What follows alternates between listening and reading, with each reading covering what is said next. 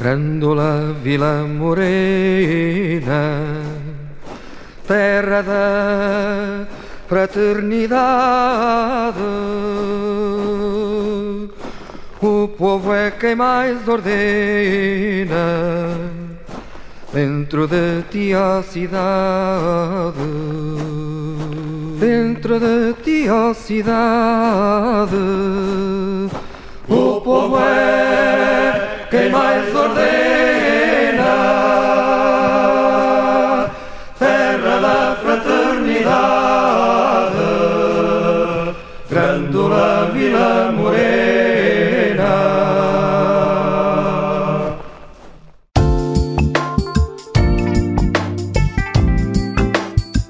Pelos caminhos da história com Ricardo Veloso.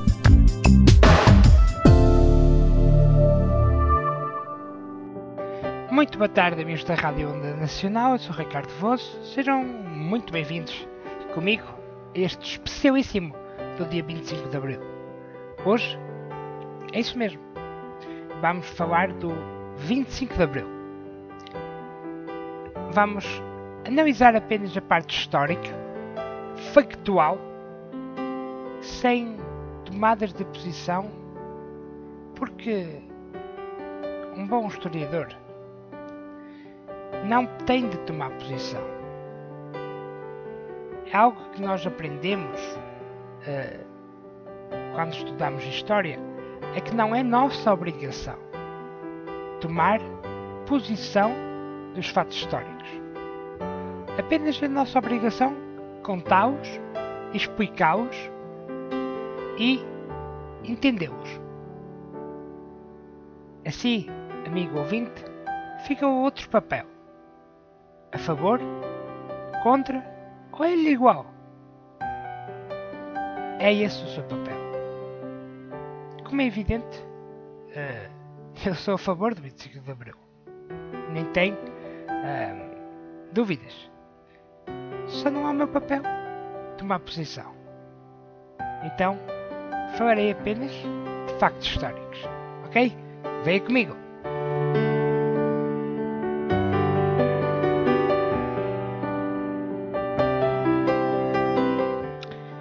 25 de Abril, uh, muita gente tende apenas a olhar para o que aconteceu no dia 25, mas isso foi, na verdade, uma pequena parte que explica parte, mas não explica tudo. Ok? Uh, e portanto, houve coisas que antecederam. E houve outras coisas que sucederam a ele no programa de hoje, é isso que nós vamos fazer.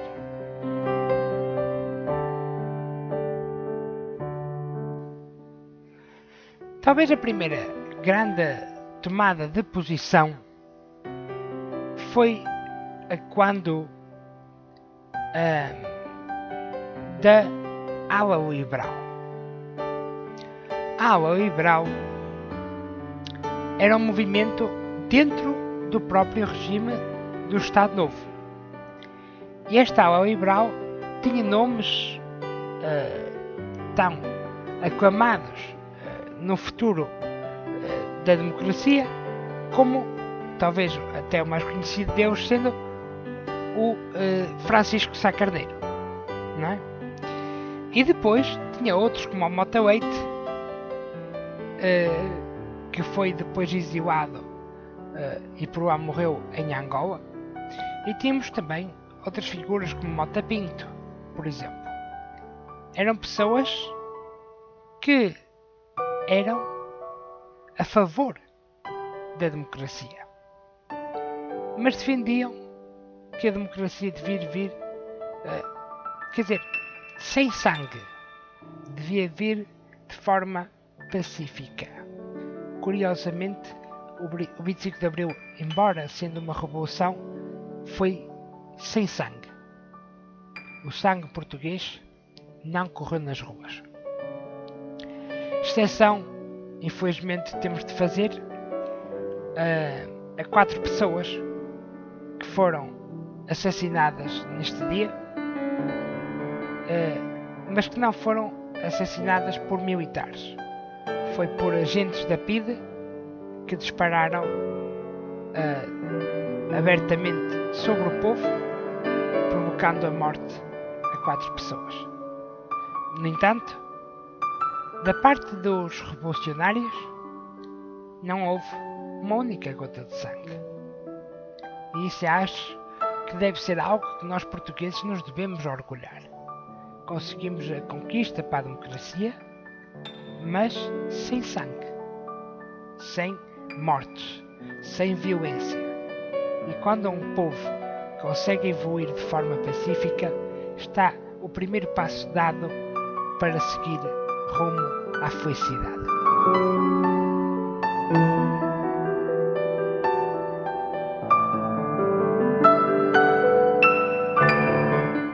Esta aula liberal teve, no entanto, alguns problemas, para dizer vários. Uh, eles pretendiam que fosse se introduzindo aos poucos leis, leis que acabavam, por exemplo, com a PIDE, a PIDE, que na altura já não se chamava PIDE, mas uh, DGS, né? Direção Geral de Segurança, uh, mas que basicamente o povo português ainda conhecia como PIDE. Uh, e que nada mais era apenas como mascarar com um novo nome uma instituição uh, que já vinha desde o início do Estado Novo, né? primeiramente como PVDE, depois uh, em 45 como PIDE, uh, foi o nome que acabaria ficando mais conhecido, e 60 e, finais dos anos 60, 68 ou 69, como DGS. Na verdade, pretendia-se a extinção, como se pretendia, por exemplo, a abertura a mais partidos políticos, como se pretendia, por exemplo, a abertura a eleições livres. Escusado será dizer que muitas vezes os membros da ala liberal foram perseguidos, foram muitas vezes presos, como foi o caso de Mota Leite, que acabaria morrendo em África.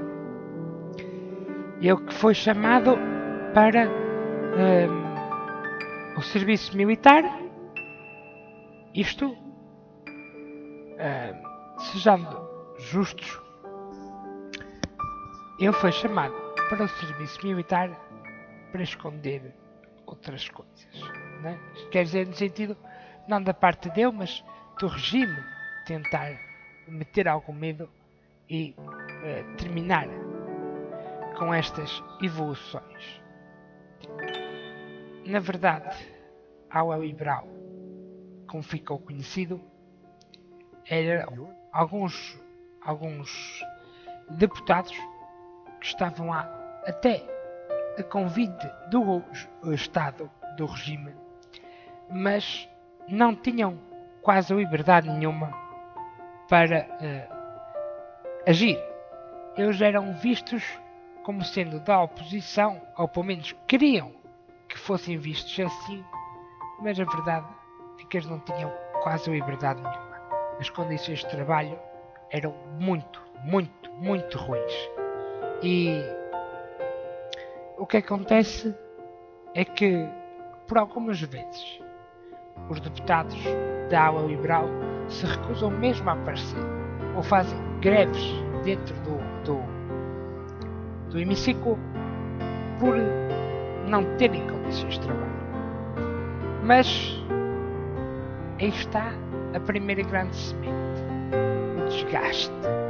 O desgaste dentro do próprio regime com pessoas que o regime vai buscar à sociedade civil, aos setores mais progressistas uh, da sociedade civil. Isso vai causando desgaste, isso vai causando bastantes problemas ao regime ao longo dos uh, meia dúzia de anos, não é mais do que isso, que a ala liberal está em vigor. Verdade se diga que também já existia outro ponto de desgaste eh, que foi, ou melhor, que já vinha de alguns anos atrás, que era eh, a guerra do ultramar. A guerra do, do ultramar foi talvez o ponto de desgaste eh, maior do regime, porque não podemos esconder uh, que até aos anos 61 uh, o regime de, do Estado Novo, do Salazar, era amplamente consensual. Era amplamente consensual. Só começou a deixar de ser na Guerra do Ultramar. Uh, mesmo assim, não logo. Mesmo assim, uh, enfim, com o estender da guerra uh, por vários anos. Primeiramente em Angola, mas em Angola uh, ainda havia aquela desculpa de que, enfim, o, o país apenas estava a defender porque primeiramente uh, cidadãos portugueses tinham sido atacados, o que foi verdade. No dia 4 de fevereiro de, de 61, houve alguns uh, portugueses que foram mortos em suas casas por revolucionários da, do MPLA. Mas, claro, se vai desgastando. Vai desgastando. Depois, em 64, entre Moçambique, uh, e ainda neste ano, início seguinte, entre Guiné-Bissau. Uh, os outros países, Santo Tomé e Príncipe, Cabo Verde, uh, que acho que falta também, boa verdade, uh, não entre. Não entre. Mas diga-se de passagem, diga-se de passagem, que isso vai criando um desgaste muito grande muito, muito grande. Também é uma parte em que a sociedade está assim dividida em duas partes. Por um lado, aqueles que defendem a guerra, e por outro lado, aqueles que começam a desgastar o regime à conta da guerra. Mas talvez o ponto mais complicado para o regime se tenha vivido a este propósito da guerra em 1967, no dia 13 de maio. Nesse dia, pela primeira vez, um Papa veio a Portugal. E o Papa Paulo VI, Papa da Igreja Católica, eh, que seria eh, até ao princípio da década seguinte, disse uma frase em Fátima durante a homilia que ninguém esperava. Nem o regime se tinha preparado para ela. Estava todo o governo esperando fazer uma grande uh, sessão de propaganda à custa do 13 de maio. E eis que o Papa Paulo VI profere esta frase: Homens, sede homens, defendei a paz, condenai a guerra. A partir daquele momento, a homilia do Papa Paulo VI foi logo censurada. E as emissões de rádio e televisão que estavam a transmitir cortaram de imediato a emissão. Mas o mal estava feito.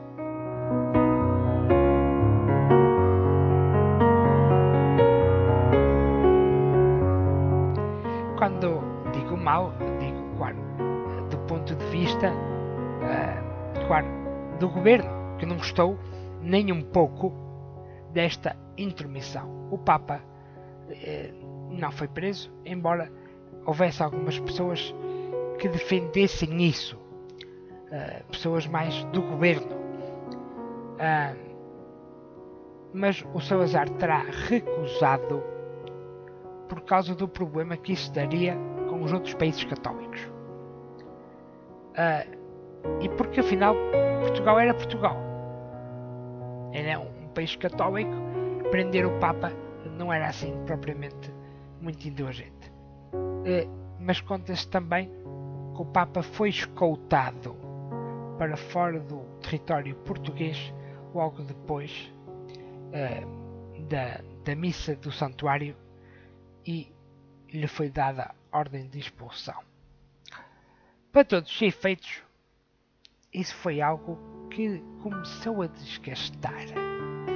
Um dos setores que mais fielmente tinham estado com o regime ao longo daqueles anos foi a Igreja. Pela primeira vez, alguém ligado à Igreja alertava que algo havia estar mal por aqui. E mais padres e até alguns bispos começaram a ter começaram a ter coragem de, enfim, falar as coisas. E é pouco depois que aparece em Portugal um, um homem que começou a aproveitar o facto de ser bispo para desgastar um pouco o regime, para pedir publicamente a libertação de presos políticos, para pedir mais liberdade. Era o Sr. Bispo D. António, o Bispo do Porto. Ao contrário do, do Papa, não teve tanta sorte, ele foi mesmo preso e expulso de Portugal. E anos mais tarde, quando se referia a este momento, ele se referiu desta forma: de pé diante dos homens, de joelhos apenas diante de Deus.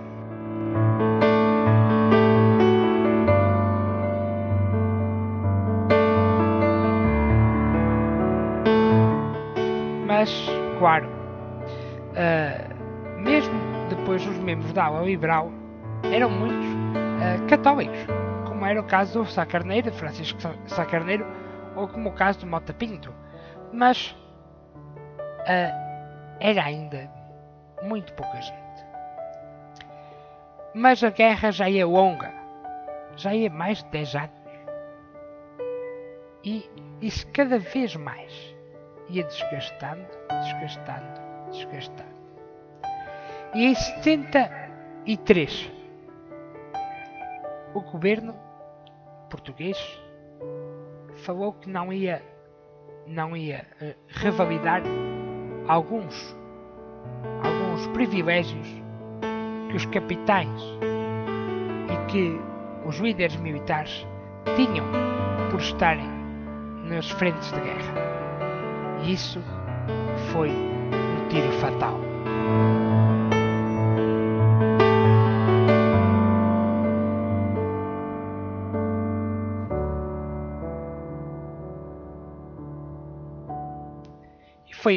Tiro fatal porque, uh, uma vez que estavam a começar a não ter privilégios, mais gente foi se desligando da guerra. Uh, e quando digo gente, é digo militares, que não queriam propriamente arriscar a vida sem ter algo em troca.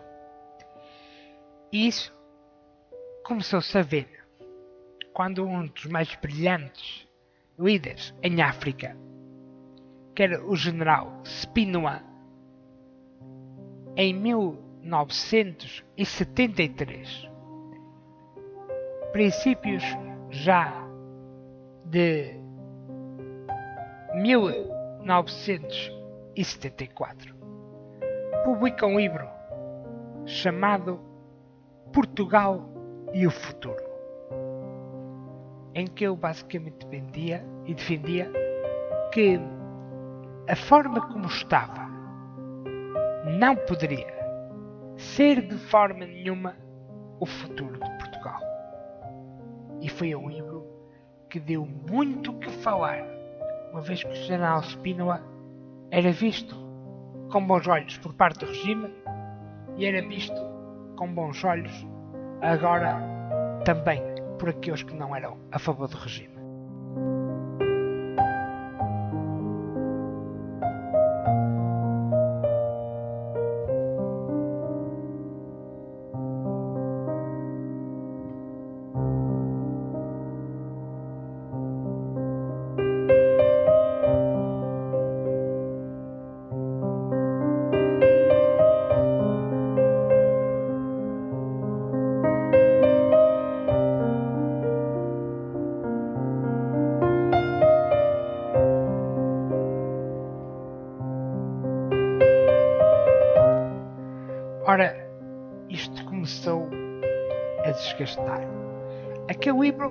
Foi verdadeiramente o estupim que acendeu a necessidade por, por parte de muitos que andavam a, querer o mesmo, mas que tinham ainda algum receio. Foi aquela gota, aquele, aquele bocado de fósforo que incendiou todo o resto. Nesse livro, o general Spínola defendia que um Portugal unitário, como antigamente, um Portugal imperial, era impossível de ter nos novos tempos. E que agora era tempo de o regime acabar com a guerra e dar aos uh, líderes dos movimentos que na altura não eram independentistas e dar uma espécie de negociar com eles. Uma espécie de um, Portugal federal. Em Portugal assim como outros países como por exemplo Estados Unidos Brasil e outros Portugal pudesse ter Estados. Por exemplo, o Estado da Angola, o Estado de Moçambique, o Estado da Guiné, o Estado de Cabo Verde, o Estado de Santo Tomé e Príncipe, o Estado de Macau, o Estado da Índia, que já estava perdido. Enfim, uh, era necessário, segundo o que acreditava o general Spínola, fazer uma espécie de federativismo em Portugal. Isso é visto com muito maus olhos por parte do regime, mas eu, para todos os efeitos, ainda tinha muita simpatia por parte dos membros do regime, que não aprendem, apenas, uh, enfim, uh, lhe dão a entender que não foi muito boa ideia e dão-lhe uns avisos e tal, mas o livro já tinha feito muito, muita moça dentro do próprio regime. Porque já não eram apenas comunistas, já não eram apenas um ou dois que eram muitas vezes apoiados quase como comunistas, embora não fossem. Era gente de dentro do regime. E este foi um dos grandes males.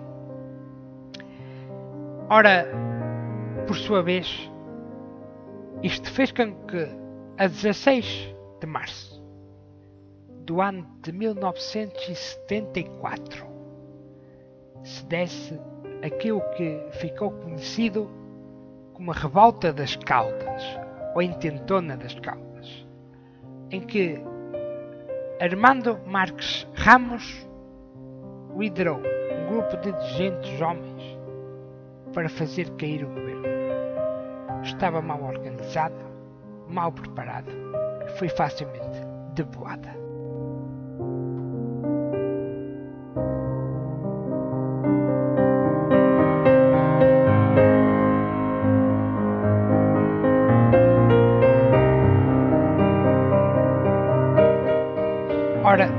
Foi facilmente controlado e todos foram presos. Todos. E foram todos mandados para a trafaria. De, depois seriam uh, mandados para o uh, desterro em, um, em outros países, como o caso que agora são países, mas na altura eram colónias, né? E seriam mandados para combater. Tinha sido esse o castigo. Eles seriam mandados no dia 26 a 30 de abril. Não se sabia bem em que dia que seria, seria em alguns nesse espaço de tempo. E essa decisão havia sido proferida um ou dois dias antes uh, do, de, do próprio 25 de Abril. O 25 de Abril não estava ainda 100% preparado. Estava muita coisa feita, mas muita coisa faltava fazer. Mas se houve verdadeiro estupim para rebentar o 25 de Abril foi esta condenação ao desterro de outros camaradas, de outros amigos, de outros uh, uh, companheiros de combate.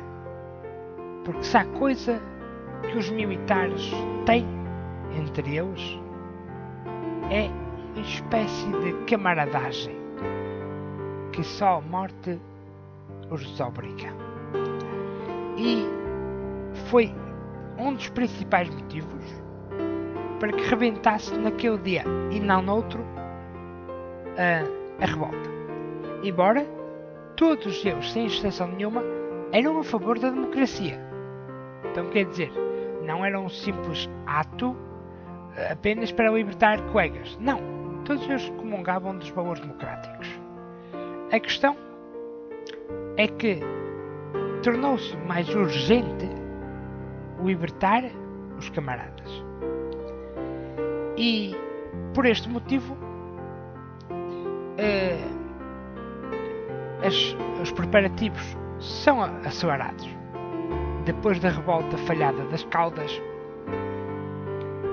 eh, os, as coisas são aceleradas.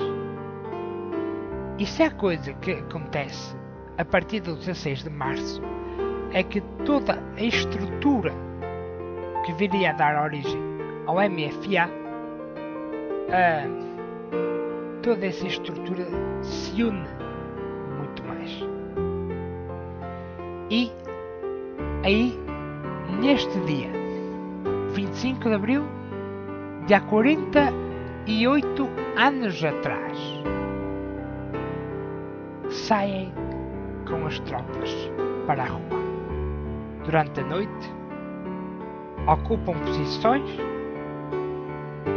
e no, durante o dia já estava grande parte da cidade de Lisboa, dos seus pontos principais, estava ocupada. E mais impressionante do que isto, ninguém deu resistência. Muito pelo contrário.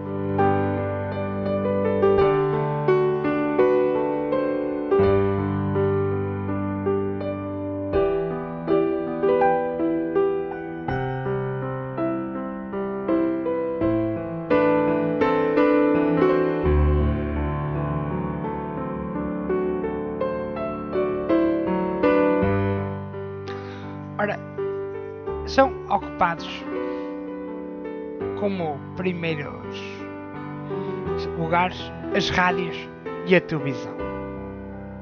A televisão era a RTP, claro, era a única televisão da época.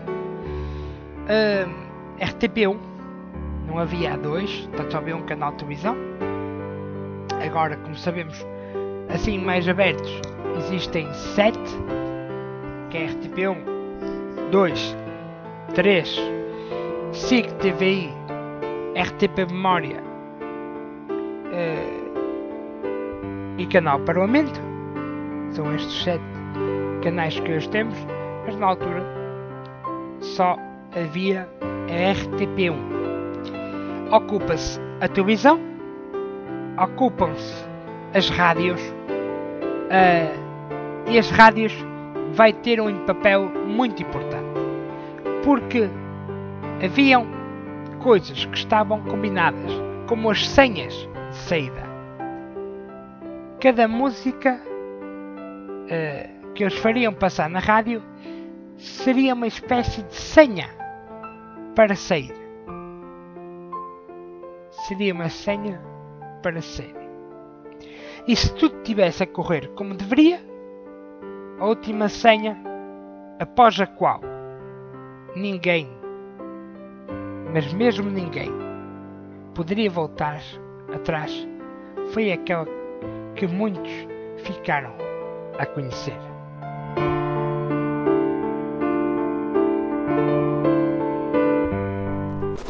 Grândola Vila Morena, terra da fraternidade, o povo é quem mais ordena.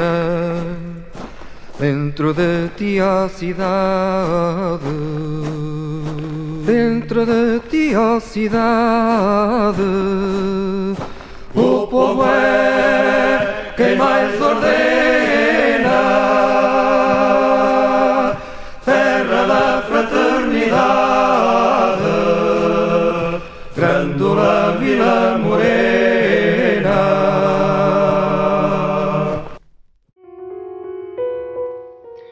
Com esta senha dada, não havia volta a dar. A partir daqui, ou corria bem, ou corria mal. Mas tudo já estaria em andamento. Não haveria volta atrás. E esta senha foi dada quando grande parte dos, dos lugares já estavam ocupados. E os lugares que me refiro eram as rádios, as televisões e os ministérios.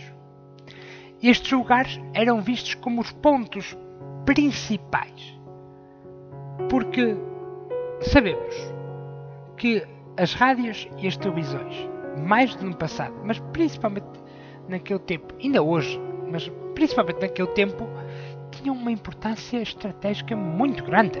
Muito, muito grande e se se controlassem uh, estas questões, então muito mais haveria a fazer. Não haveria nada que se pudesse fazer. Ou muito pouco, não é? E o que acontece foi que, ao verem as rádios, ao verem as televisões a serem ocupadas, o regime tenta-se defender disso fazendo com fazendo com que uh, as rádios e as televisões lhes fosse cortada a luz elétrica. Só que eles já estavam de prevenção e tinham colocado geradores. Tanto que se deu até o caricato da história de um representante, enfim, talvez alguém do gabinete, nunca foi identificada quem seria a pessoa, ligar para uh, as rádios e as televisões e perguntar mas porquê é que vocês não pararam? Nós já vos cortamos a luz. Ao que, na altura, uh, foi descrito mais tarde como sendo uma, uma, um momento muito caricato. Porque todos se riram disso mais tarde, porque de facto, eles tinham geradores para uma qualquer eventualidade, mas já tinham, não era só por causa do 25 de Abril, eles tinham, eh, enfim, porque caso alguma coisa acontecesse, uma quebra de energia, as rádios tinham continuado no ar, a televisão tinha continuado no ar. E parece que nos ministérios ninguém se lembrou de tal coisa.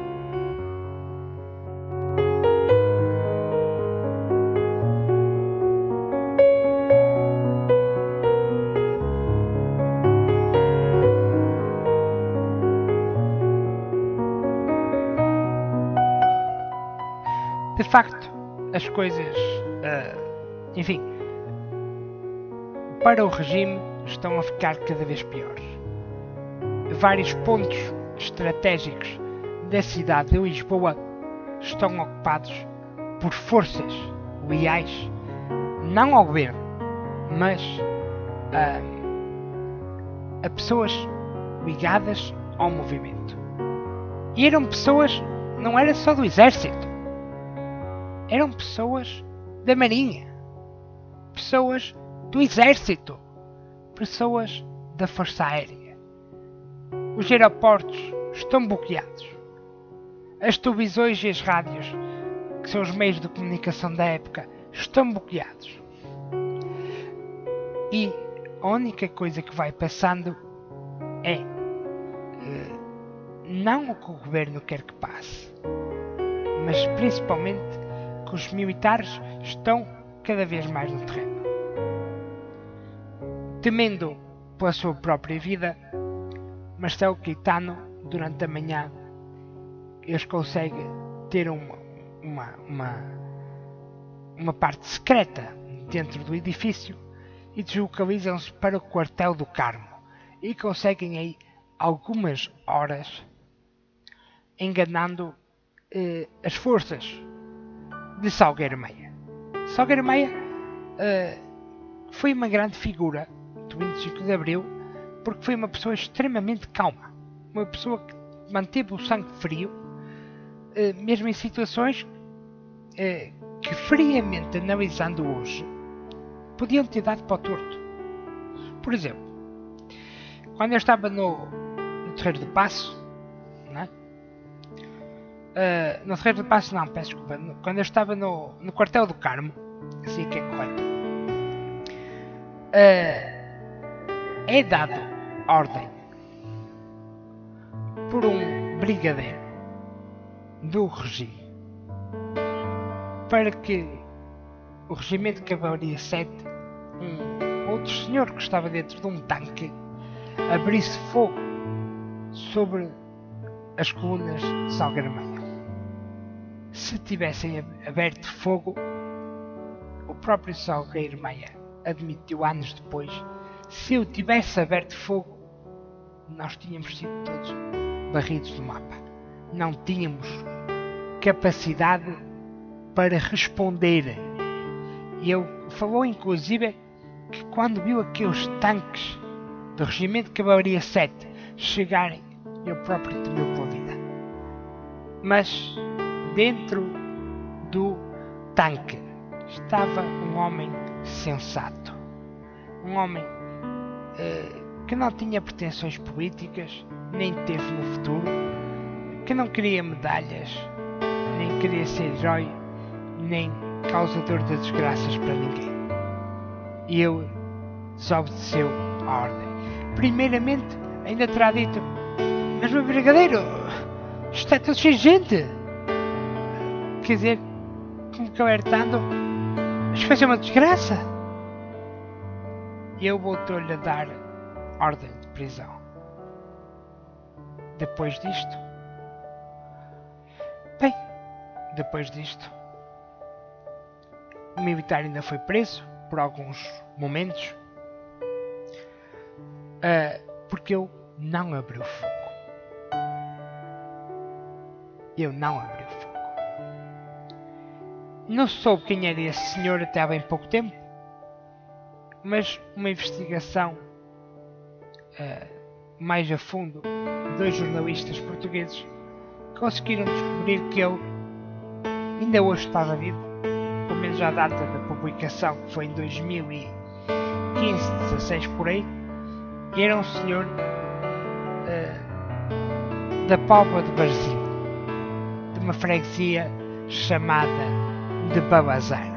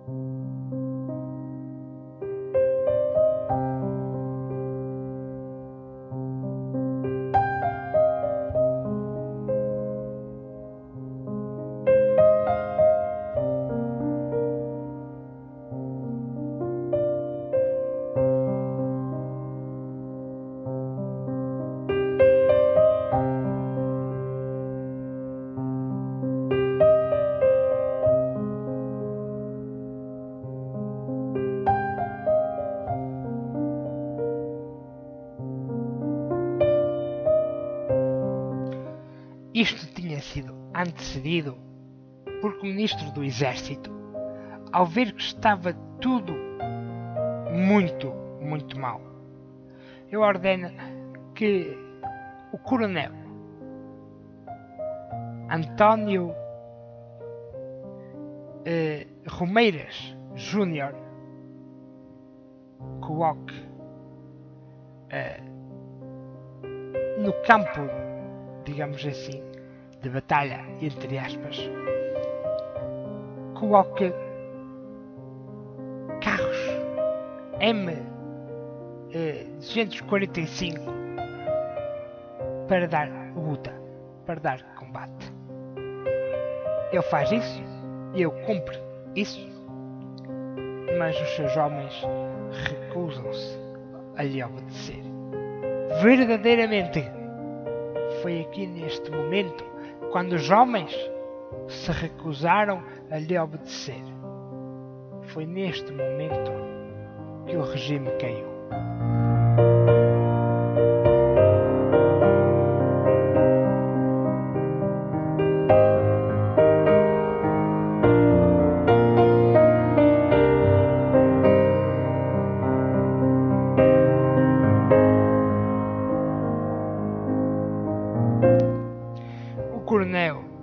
António Romero Júnior é preso pelos militares que estavam sublevados, tratado com muito respeito, ah, mas talvez o momento que mais ficou ah, como paradigmático foi quando este coronel dá uma verdadeira estalada na cara de Salgueiro Meia. Porque Salgueiro Maia era inferior em termos de, de em termos de patente militar, né? Ele dá uma estalada na cara de Salgueiro Maia. Apesar disso, depois quando foi preso, foi tratado com muito respeito.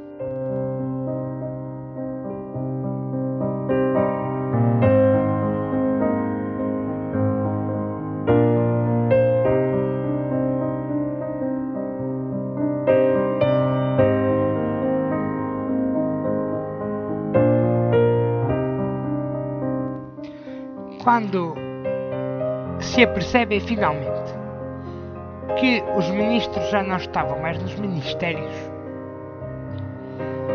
e quando percebem que eles tinham conseguido fugir para o quartel do Carmo, eles deslocalizam de imediato as tropas para eh, cercarem o, o quartel do Carmo. E aí é dada a última parte da Revolução dos Escravos. Nesse momento é cercado o quartel do Carmo. Algumas horas depois. E nesse momento, nesse momento, quando o quartel está cercado, Salgueiro Maia faz alguns avisos, alguns pedidos para que o quartel do Carmo se renda. A intenção de Salgueiro Maia nunca foi combater. Salgueiro Maia nunca quis combater. Muitos outros quiseram, dos seus homens, combater. Eu sempre os proibiu. Eu dizia que o 25 de Abril teria de ser pacífico, sem sangue a correr nas ruas. E foi talvez esta forma calma de ser que fez do 25 de Abril não uma revolução violenta, mas uma revolução que fosse pacífica, um exemplo para outras revoluções pelo mundo fora. Havia muito receio pelo futuro, mas, naquele momento exato, havia calma. Teria, obrigatoriamente, de haver calma.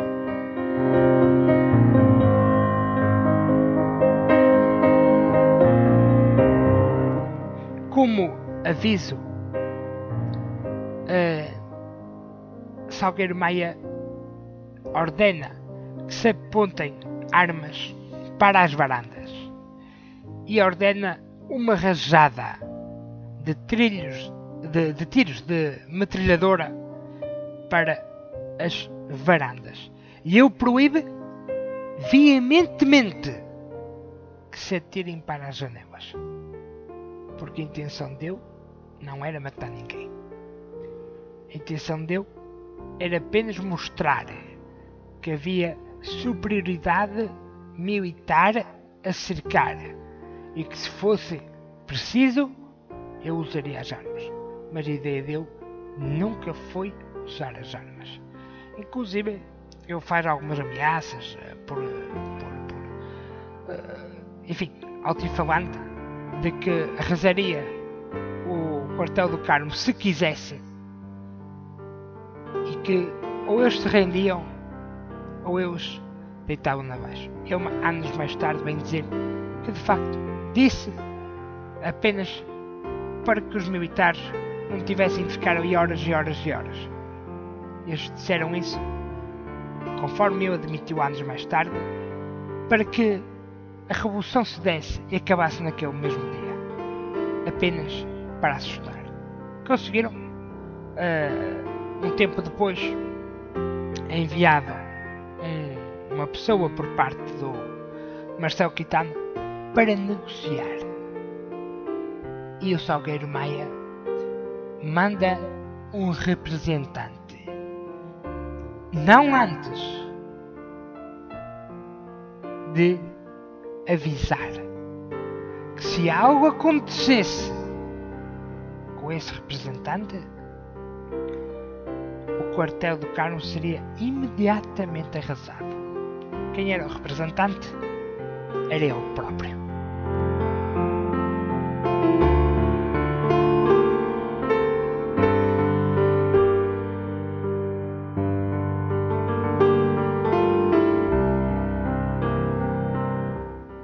Nesse momento, Marcelo Caetano ainda pergunta: O que ireis fazer? E ele responde com muita educação, sempre, e isto é algo uh, que eu gostaria de salientar: nunca em momento nenhum Marcelo Caetano foi desrespeitado ou maltratado. Muito pelo contrário, tratado com muita dignidade, com muito respeito. Uh, e Salgueiro Maia disse: Queremos instaurar uma democracia. Queremos instaurar uma democracia de um povo livre, sem ditaduras. E Marcelo Caetano pergunta-lhe: que vai ser das colônias? que vai ser de Angola, Moçambique, Guiné, que vai ser delas. Salgueiro Maia responde: Não lhe sei dizer. A nossa ideia é apenas instaurar a democracia, mas muito possivelmente a nossa principal exigência é acabar com a guerra. Possivelmente seja já dada a independência. E a verdade é que Salgueiro Maia estava certo. Para a guerra acabar, era preciso dar independência. Ele faz isso, mas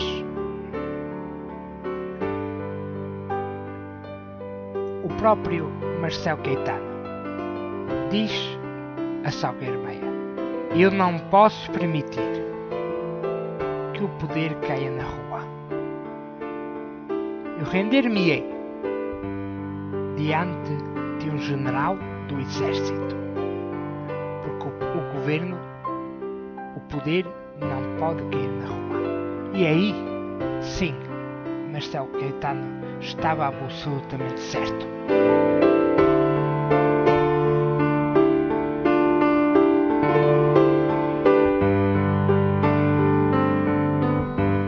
E estava certo porque o governo indo na rua é muito fácil assistir eh, contas políticas, enfim, um, um acertar de contas, crimes políticos, eh, enfim, nisso Marcelo Caetano teve bem.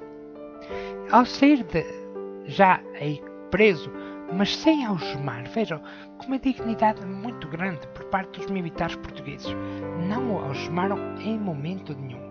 Levaram apenas sob escolta, para que ninguém lhe fizesse mal. E avisaram: vai sair Marcelo Caetano. Ai de quem lhe faça mal. E ninguém fez. Eu fui levado por escolta para a Pontinha e daí mandado depois para a Madeira e da Madeira acabaria por terminar os seus dias no Brasil, onde foi muito acamado, muito acarinhado e muito respeitado até ao fim da vida.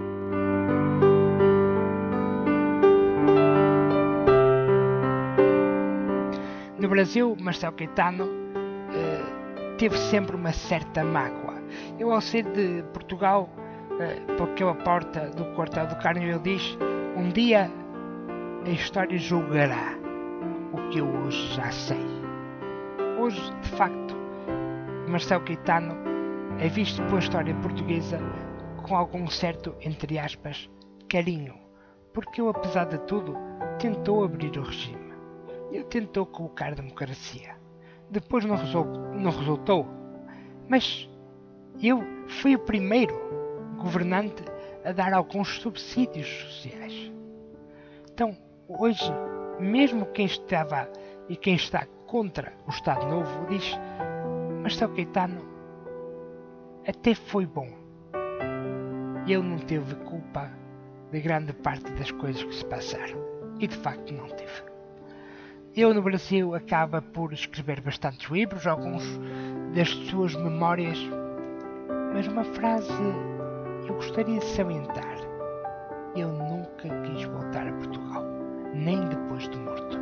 E isso é algo de um homem que, segundo os, a filha ainda viva hoje, salienta é que eu amava muito Portugal, mas ficou profundamente magoado com que se passou neste dia.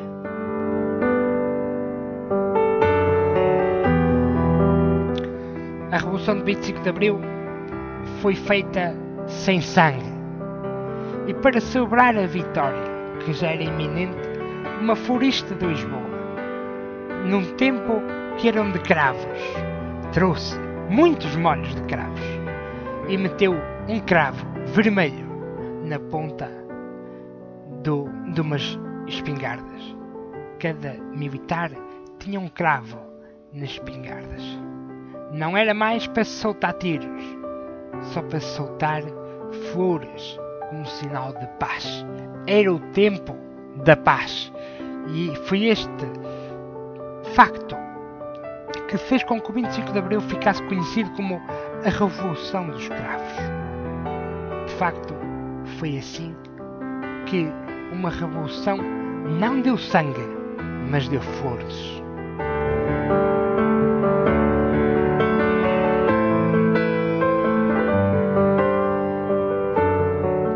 Por todo este pacifismo, a Revolução de 25 de Abril foi amplamente noticiada, amplamente seguida em outras partes do mundo. Exemplos disso são na Espanha, com franquismo. Cai de forma pacífica. Da mesma forma, cai em 78, na Grécia, com regime militar, por forma pacífica. Da mesma forma, cai a ditadura no Brasil, já nos anos 80, sempre de forma pacífica. E a Constituição Portuguesa se tornou a Constituição mais evoluída do mundo aquela Constituição que passaria a ser referência para toda uma geração de países que foram ficando dependentes ou se libertando de ditaduras até final da década de 90.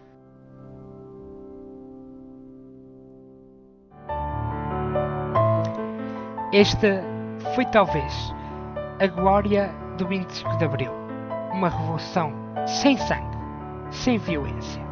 Uma revolução que deu exemplo ao mundo.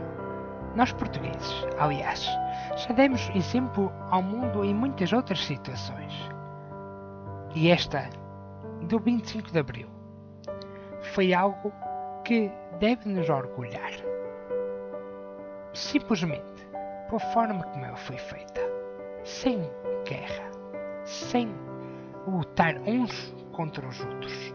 Mas de forma pacífica. Eu destacaria aqui a forma como mesmo Marcelo Caetano é tratado. Com muito respeito. E quando o respeito, quando as pessoas se dão ao respeito, as pessoas são respeitadas. Assim também acontece com os países. Quando se respeitam, toda a gente os respeita. Daí para a frente aconteceram mais algumas coisas. Houve tentativas de derivar o país para a esquerda em direção ao comunismo. Houve tentativas de direcionar o país novamente para o Estado Novo ou para algo parecido. Nenhuma nem outra, nenhuma ditadura de esquerda ou de direita voltaria a Portugal. E foi aí que o 25 de Abril se deu. Liberdade, igualdade, fraternidade. Hoje temos pessoas de diferentes pontos políticos, da esquerda à direita, que convivem em paz, lutando de forma pacífica, apenas com palavras, pelos seus ideais. E talvez este seja o maior ponto de uh, orgulho no 25 de Abril. Muito mais haveria a falar, mas eu só queria dar como último ponto. A Constituição Portuguesa hoje é a Constituição na qual se basearam as Constituições de outros países. A Constituição Brasileira é praticamente fotocópia da, da Constituição Portuguesa. A Constituição Espanhola também. A grega também. A colombiana, certo, igualmente. A chilena. Grande parte das constituições de países democráticos do pós-25 de Abril foram influenciadas por nós. E isso deve nos encher de orgulho de ter influenciado positivamente tantos povos. Mas eu volto, meus amigos, uma outra hora para conversar com vocês sobre este ou outros temas, ok? Então, eu desejo-lhe um grande abraço, fique bem e até domingo. Um bom 25 de Abril para si. Tchau!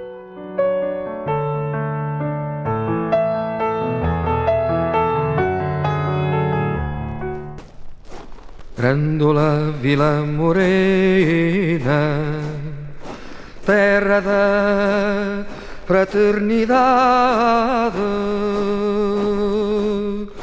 O povo é quem mais ordena dentro de ti a cidade. Dentro de ti a cidade, o povo é quem mais ordena.